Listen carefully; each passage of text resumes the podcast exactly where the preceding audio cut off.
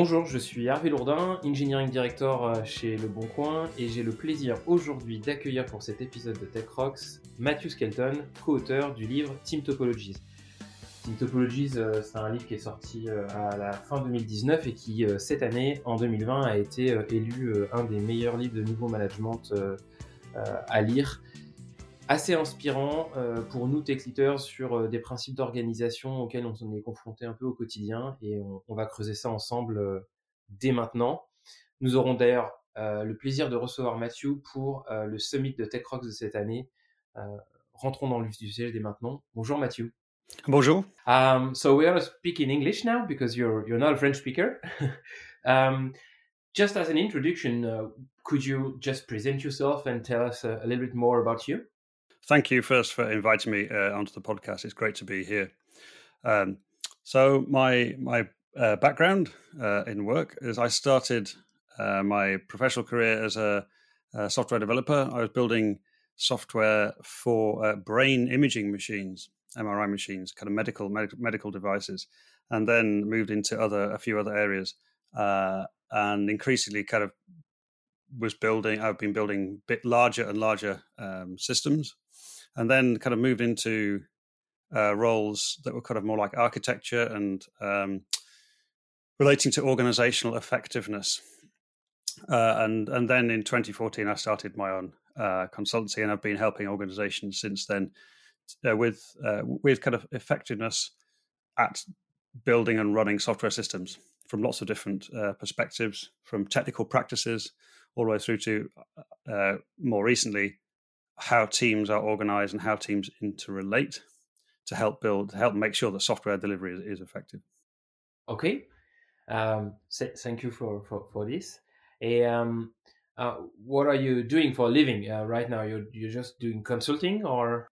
So we do, yeah, consulting and training. Um, but we, we do, if you like, uh, real work with clients. So because that, that keeps things honest and uh, and grounded um, in the work that we do. So we're, we're always validating the ideas in, in, in our in our book and, and, and, the other kind of material that we, that we put out there. We always make sure it's actually really true, if you like, by by actually working with organizations to to to to see to see what actually happens on the ground. Um, so we're just in the middle of a whole load of work at the moment for for lots of different uh, organizations in the different parts of the world now because it's in the pandemic. Everyone is happy to do remote Zoom or uh, video consulting. So um, we're uh, uh, we're awake at many different points of the day um, to to cover North America and New Zealand and this kind of thing. So it's um, it's been a bit of a change since earlier in the year, but um, but it, it's great to be able to work with organisations and, and, and see their challenges and, and help them to to overcome them and look at some different perspectives. Um, so that's yeah. what we're we've been super super super busy since the book was published yeah, I have this feeling that uh, since the pandemic, it's like uh, everybody's um, a little bit more available to think about how to reorganize themselves so that they can be more um, performant or, uh, yeah, better organized mm. in, in, the company. Mm.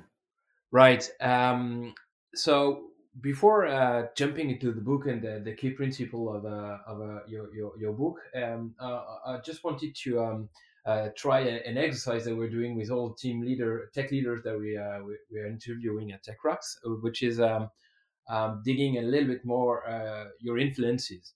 The very first question I would like to ask is um, um who among the different companies uh, would be um, a, a, tech leader that you would consider to be a reference to you? That's a really good question. So there's a few there's a few names that um, come to my mind well, one of those people would actually be the CEO of, of Amazon, Jeff Bezos, partly because of his kind of insight back in uh, the early 2000s, his insight around uh, the rules for the rules uh, inside AWS uh, for which teams uh, which teams need to use to to kind of interact with each other. So there's a famous memo that came out um, early 2000s it might be untrue, if you like, or it might be kind of partly uh, partly mythical. But uh, the memo was saying, you know, teams must uh, only communicate through very well-defined interfaces, and any kind of software they build must be capable of being externalizable. So you could turn it out and, and, and turn it into a public uh, service, and these these kind of rules like this.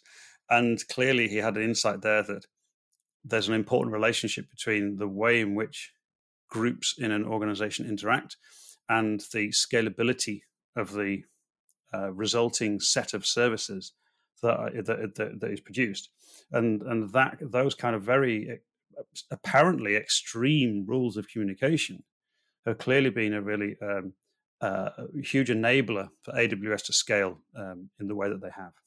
So, not necessarily Jeff Bezos himself as, as a leader, but but his insight was uh, it was was um, it was kind of relatively early in the industry. He was kind of one of the first to really codify that kind of way of um, thinking about the relationship between kind of teams and, and, the systems that we're building. Yeah, I remember this uh, this, uh, talk, uh, and everybody was like uh, thinking that uh, they could um, uh, guess how many team would be in behind each component of a page of Amazon that they were looking at at the moment, because it was, you know, the, the idea in behind was like each component would be a service and each service would be a team and then you could mm. guess somehow the organization mm.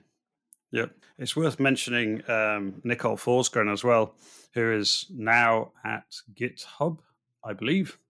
Um, and her work on you know, her work over the uh, past, her work with with uh, people like Jez Humble and and Gene Kim over the past uh, seven years, I think now that they've been running the State of DevOps report and then published the Accelerate book. Um, and her approach to these assessments has been absolutely uh, transformational to, in helping organizations to uh, to to understand and think about the kind of practices that they put in place to enable the organization to be high performing. Um, and and it, it, has been such uh, it's been such an important body of work, and, and it's partly because of her background in, in statistics and so on that she's able to ask the questions in a particular way that then enables enables us to use use, a, use the outcome as, as prediction. Um, but it's so it's such a valuable body of work around the, the state of DevOps reports and the Accelerate book.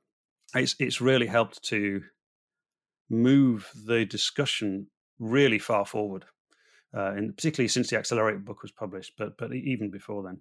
Um, so uh, yeah, Nicole and Nicole Forsgren and her colleagues have, have done um, have done the entire industry a massive good service, if you like, by by by putting that stuff together. Uh, thank you very much for that. So um, now we're gonna um, talk a little bit more about your book, uh, Team Topologies, um, and I have, have a few questions about it right now. So um, first of all, just just before uh, jumping into the these key principles that are uh, structuring your book and model in behind, um, would you give us a little bit uh, about, about uh, a little bit of background about how how this idea came to you? Where did it come from? Of uh, uh, defining this kind of vocabulary around organization and team topologies. Sure. Yep. Um, so really, the, the idea, the ideas and principles came from uh, a few different places, but primarily it came from our own experience working in in organizations um, and thinking about the different kind of dynamics that exist between teams, kind of so working in teams and working in between. So um, in kind of in working in the middle of the organization and, and listening to what was happening and yeah observing how entire teams and individuals inside teams were kind of talking about their work and so on. And then, um, so, so, the direct experience from our work was was was a key a key component, a key input into the book. Um, we also did um, lots of kind of research into what uh, the industry uh, into what was happening in the industry more widely. So looking at what organizations were, were, were blogging and writing about, and what was happening in conference talks and this kind of thing.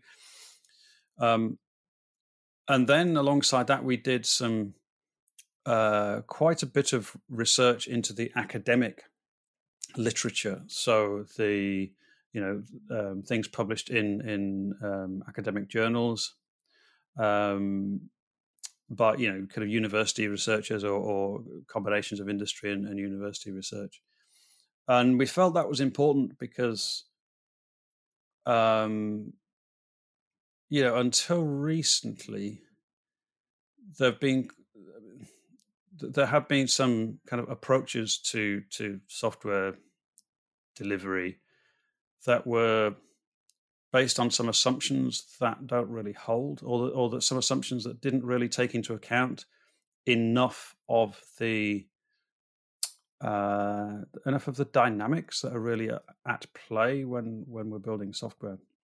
So so we we we went and, and looked at what the research said about things like uh, Conway's law, uh, things about uh, cognitive load, things about flow, um, things uh, research relating to team size, things like this, because we wanted to actually make sure that the that, I, that our ideas, we wanted to challenge our own ideas and assumptions to start with. We wanted to say, look, uh, Matthew, Manuel, you've got these ideas; these are your assumptions, but do they actually hold up? Does the, well, what does the academic research actually say about these things?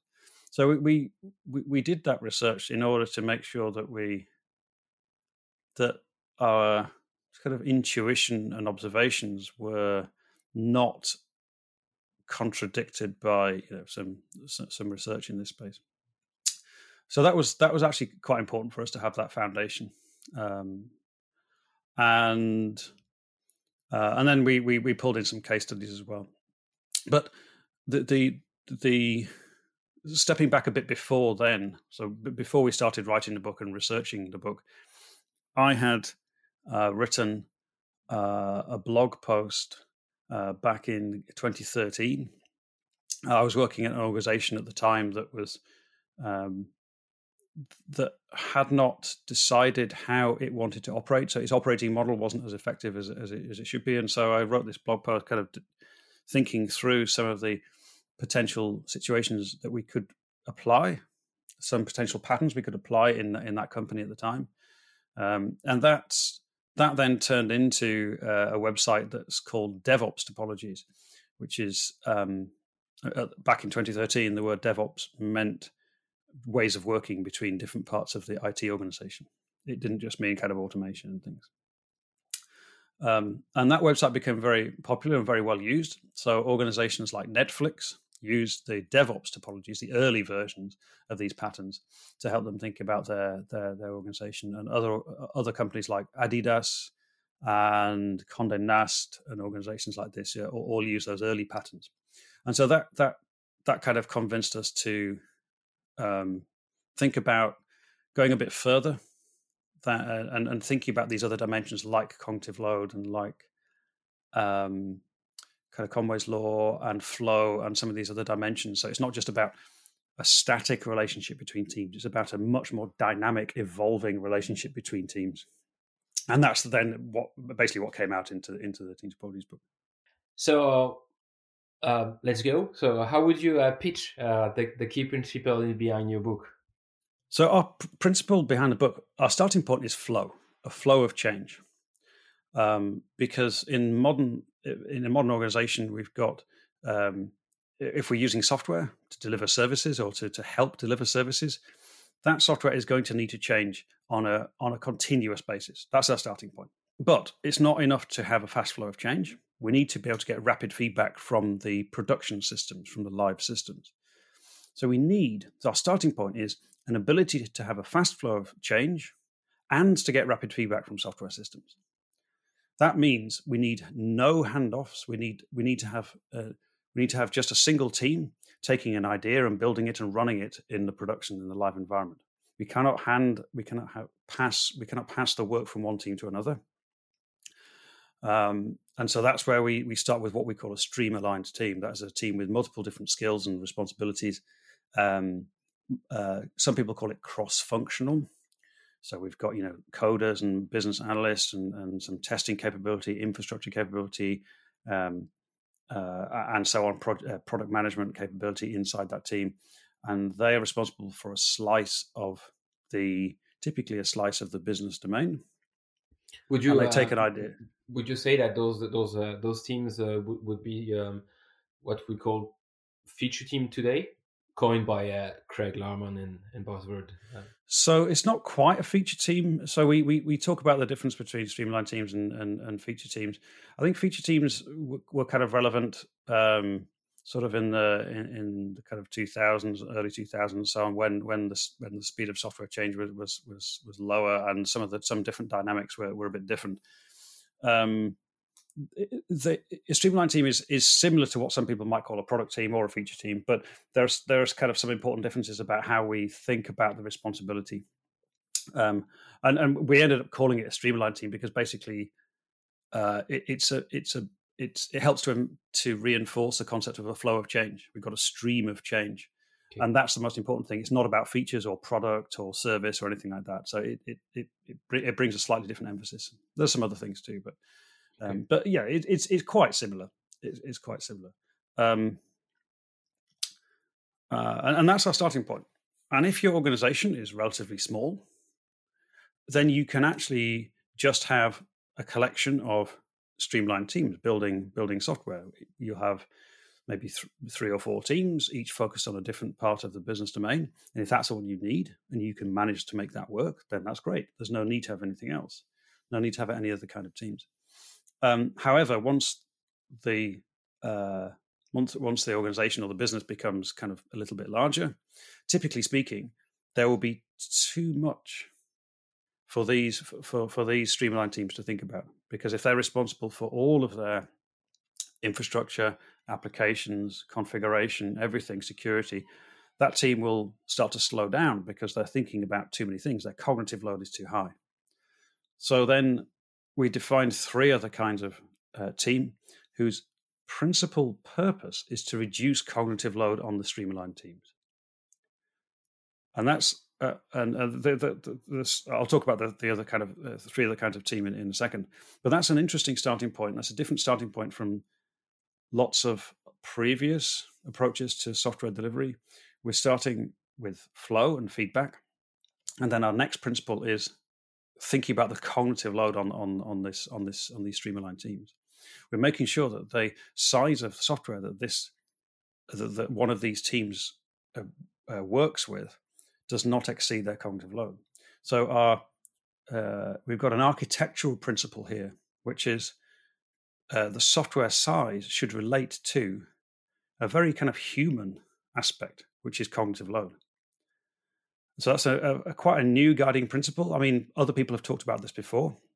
In particular, people like uh, Daniel Terhorst North have talked about software that fits in your head, and and uh, Jutta Eckstein as well have, have talked about similar uh, similar principles. But um, I think we, have emphasized this more, uh, much more than other people have in the past in, in team topologies. This then, this idea of limiting cognitive load or using cognitive load as a way to to right size parts of our software architecture is is an important kind of new principle, effectively. So then we have these. We've got the stream, streamline team as, as our as our starting point, and we have three other kinds of team that help to reduce cognitive load and improve flow inside the stream aligned teams. And these other three types of team are enabling team, which is a kind of uh, group of experts in a particular area or technology or, or set of practices who work with stream aligned teams on a temporary basis. So, for a kind of a short period of time, it might be a few weeks or a few months. Um, and the enabling team helps the stream aligned team to increase their capability or to identify a capability gap. For example, you might move from one database to another, or move from one cloud to another, or move into the cloud, or uh, adopt continuous delivery, or adopt automated testing, or deal with um, uh, data privacy, something like this. But the enabling team doesn't actually own any of the software systems. Uh, technically speaking, the enabling team is acting like a boundary spanning, moving across multiple different areas of the organization. Um, Would you say that the enabling team are teams that are kind of a skill and fo- and, and expertise focused? Yes, yeah, uh, yes, or yeah, they, have got they've got strong. It might be that the enabling team has the same set of skills, or they might have a mix of skills depending on what we're trying to achieve. Um, the example in the Team Topologies book for enabling team is from an, an organization that used um, an enabling team with a mix of skills in there to improve, well, to introduce and improve continuous delivery practices inside the organization. So they had testers and developers and infrastructure people and and data people inside the same team, so they could work on lots of different things at the same time. It, they, they could help the stream aligned teams in lots of different ways at the same time, but all focused on on on the, the same outcome. Okay. Um, and the enabling teams are typically measured on on how well they improve outcomes for the stream aligned teams. Um, the enabling teams are also listening for situations where the stream aligned team might have too high cognitive load, because the enabling teams are working across multiple stream aligned teams. If they can spot, they can sense and spot, they, they can detect um, recurring patterns across stream aligned teams, and they can say, "Oh, actually." you know, seven out of 10 Stream aligned teams have the same kind of problem with our deployment system, for example. And so, therefore, they can take that information and we can decide, well, actually, let's imp- let's make a, a, a, an organization wide improvement to our deployment system because most of the teams are having a problem with it. Um, the third team type is called complicated subsystem, and that's a, an optional type of team. We, if we can avoid that, we should avoid it. But sometimes it's necessary, and that's where we need really specialist skills to work to to write the code to to make part of a system work. And that's typically where there's lots of mathematics involved or lots of complicated logic. It could be video processing. It could be geographical information systems. It could be um, some kind of financial reconciliation calculation engine, something like this, where it's not reasonable it's not reasonable to expect a typical stream aligned team to have those uh, to have that kind of mathematics or calculation skills. And so we split that off into into a, a separate um, a separate module. And again we split it off because we're we don't want the stream aligned teams to have um, too much cognitive load dealing with dealing with that thing right and that's that's the kind of the only reason why we do it um, and then the final type of team is a platform team. And again, the, the, primary purpose of a platform team is to reduce cognitive load on the stream aligned teams and therefore enable those stream aligned teams to, to deliver software um, independently and rapidly and safely. And so the platform is capturing good ways of working and making those very easy for the stream aligned teams to use. So the platform makes it tries to make the best thing to do, the easiest thing to do. Okay. Um, would you um, agree that a, a, platform team would have a time to market a little bit lower than a than a usual stream aligned team? Uh, I don't think I see it like that because the, the, the way which uh, platforms work well is if they are managed as a product, and so the platforms themselves have have customers. The customers are the stream aligned teams who use the platform. And so we use we use actually use stream aligned teams inside the platform. It's just that their focus is different.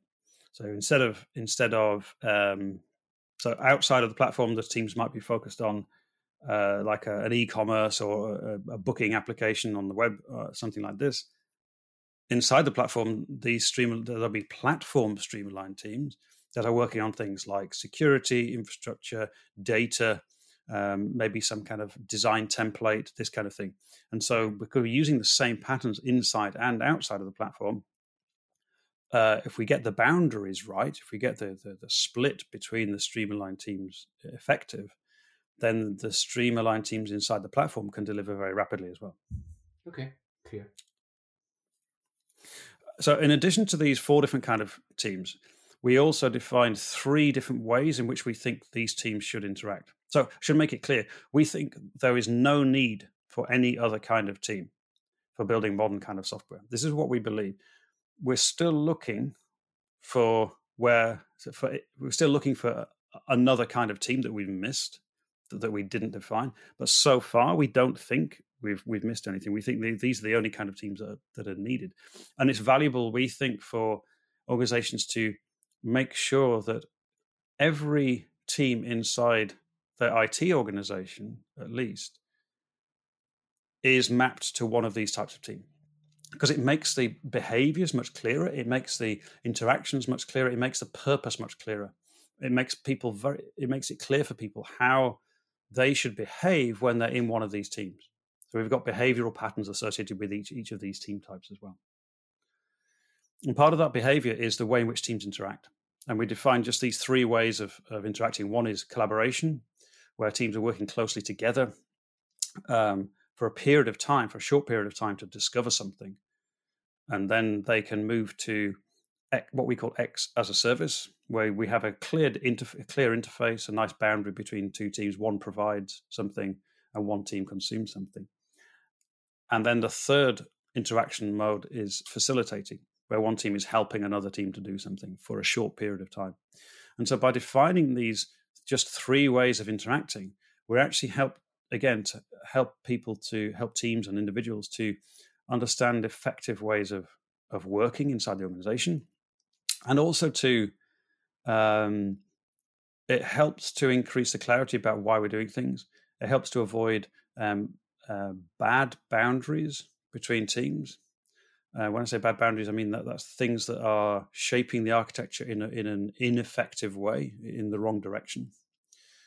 Um, and so it enables us to kind of listen to the signals inside the organization and um, use you if if we listen to those signals and we can use any difficulties inside the organization to tell us that, that perhaps a boundary is wrong or our capabilities are in the wrong place or something isn't working, we can use those those difficulties in interaction as a as a useful thing to tell us let's focus on improvement in the organization.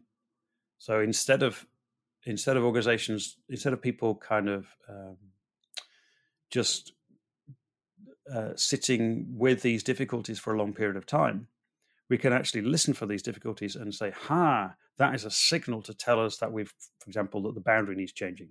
The boundary of responsibility between these two teams might might now need to change. So it becomes quite a powerful way to um, to to think about the kind of operating model for organizations and building software.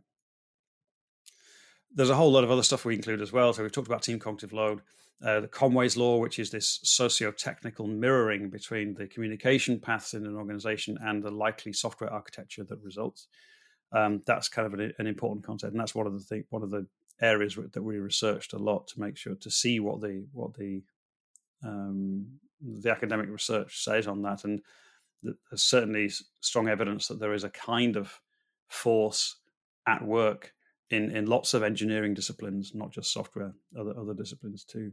So it's something we need to th- we need to take into account.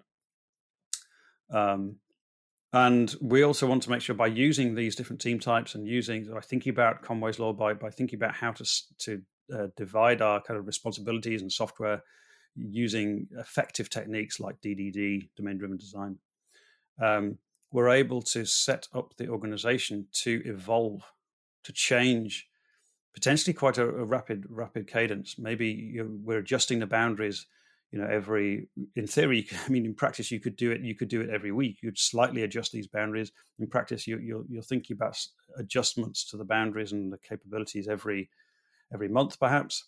Um, what, what we what we what this enables is organizations do not have to do a big reorganization every three years which is what typically happens. What we're talking about is enabling organizations to evolve on a much um, shorter cadence, much more regularly, in order to be able to respond to to the market, to be able to respond to uh, regulatory changes, to be able to respond to things like pandemics. Is absolutely essential that organizations can evolve very rapidly and be listening to the, the signals that are, that are coming from outside and inside the organization to help organizations adapt very, very quickly. And so Team Topologies provides um, the, the, the patterns and the principles for organizations to be able to evolve in a way which is effective and not destructive to to the, the systems that we're building. Actually, I have tons of questions, uh, but I think we will have times to, uh, to, to to to to talk about that uh, more deeply. But uh, if I would have one recommendation to the people that are listening to this podcast, is to just read the book. It's kind of a pretty easy to read and and uh, first off take uh, take hands on uh, the the vocabulary and the concept. It's pretty easy to to have a, a first understanding of it, and then play with your organization and try to see what team would be what kind of uh, team topology, and then see if you see some um, optimization or if you are just uh, having an opportunity to um, to figure out your organization in a new way. Uh, uh, and and I think this is one of the greatest value of the book. That even though you're not going to change everything in your organization, then you you will come with new way of watching your organization and perhaps to find out some improvement uh, and changes, uh, incremental changes to do, uh, and not a big bang reorganization just after reading the book. I, would agree with you. There, this is what lots of organizations tell us that they really value the vocabulary and the way of thinking, and it really helps them. You do not need to do a massive reorganization. You can start very, very small and get some value. Exactly what you said. Yeah, what I what I like with this book is that basically uh, when the book came out and I had uh, the opportunity to read it, then uh, I said, okay, I'm gonna buy it to uh, my my peers or the other engineering director uh, at Le Bon Coin, and then it will just be an opportunity to share vocabulary and then have conversation. And this is the very first thing that I would recommend. I don't know if you're going to change anything in your organization, but just reading this book will create a vocabulary and create opportunities to discuss about uh, the organization and see if uh, something could be uh, improved. Mm. Yep, that's a very good place to start. Okay, so um, we're we're we're we're, we're coming close to the end of uh, this episode, but I still have one question. Um, usually uh, we we um, we ask this question to the to the people we are interviewing. Um, Tech Rocks is a no bullshit community. That's our baseline, and um, hmm. uh, uh, and we, we we usually like to ask to the tech leader um, if uh, there is uh, one big fail, one thing that they, they, they, they, they, they've done and that was not a good idea, um, that they would recommend not to do, and just uh, tell us a bit more uh, about this. So if you had uh, some things to share about um, um, the book, the, the or the, some concepts that you perhaps uh, try to implement in some organization, would you have one failure to share with us and, and a recommendation not to do with it? So not not about I haven't got a fail about the book, but I have got something that's sort of related.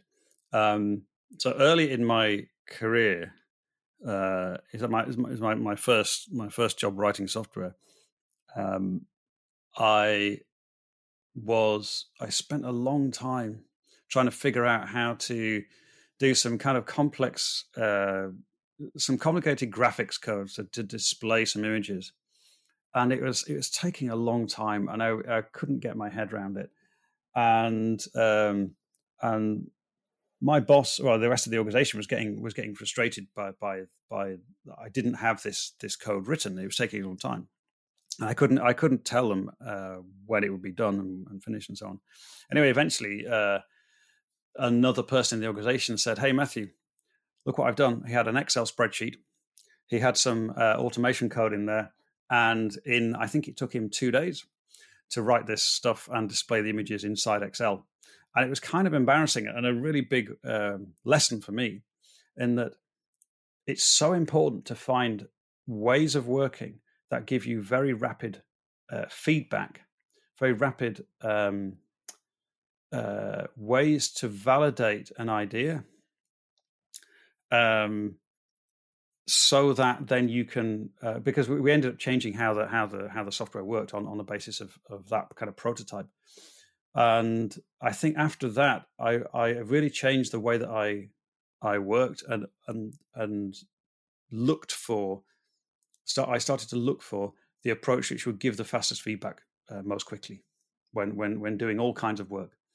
Uh, and i suppose that has been an influence on the team topologies book uh, in the sense that we're optimizing for for for very rapid feedback. We're well rapid rapid flow of change and, and rapid feedback, and it's such an important organizational capability to be able to um, to to to look for the ways that are look for the ways of working that are going to give us rapid feedback to enable us to correct and, and to inform our assumptions about about uh, what we need to what we need to work on. Um, but, but, I mean, literally writing this code, I think I've been working for two months then this this colleague of mine uh, produced something in Excel for two days. It was so embarrassing. Like, it was unbelievable. and I thought, why didn't I do that before? Um, but it was it was a, a, big wake up, a big kind of a, a, light bulb went on over my head, um, and and uh, it was kind of a valuable a valuable early lesson, I guess. Yeah, very very interesting, uh, and thank you for sharing that. I think it's a good definition of what would be uh, the value of iterative development, like looking for the smallest feedback loop you can find ever, and mm. then go on and go on and go mm. on. Thank you uh, again for for for this. Um, uh, it was a real great pleasure to have you on this Tech Rock episode. Uh, I think we could do like uh, 10 episodes uh, in a row, uh, but um, we, we, will have to stop. Um, again, we will have the opportunity to uh, hear you again during our Tech Rock Summit. So I guess that we, we're going to have more questions and more information.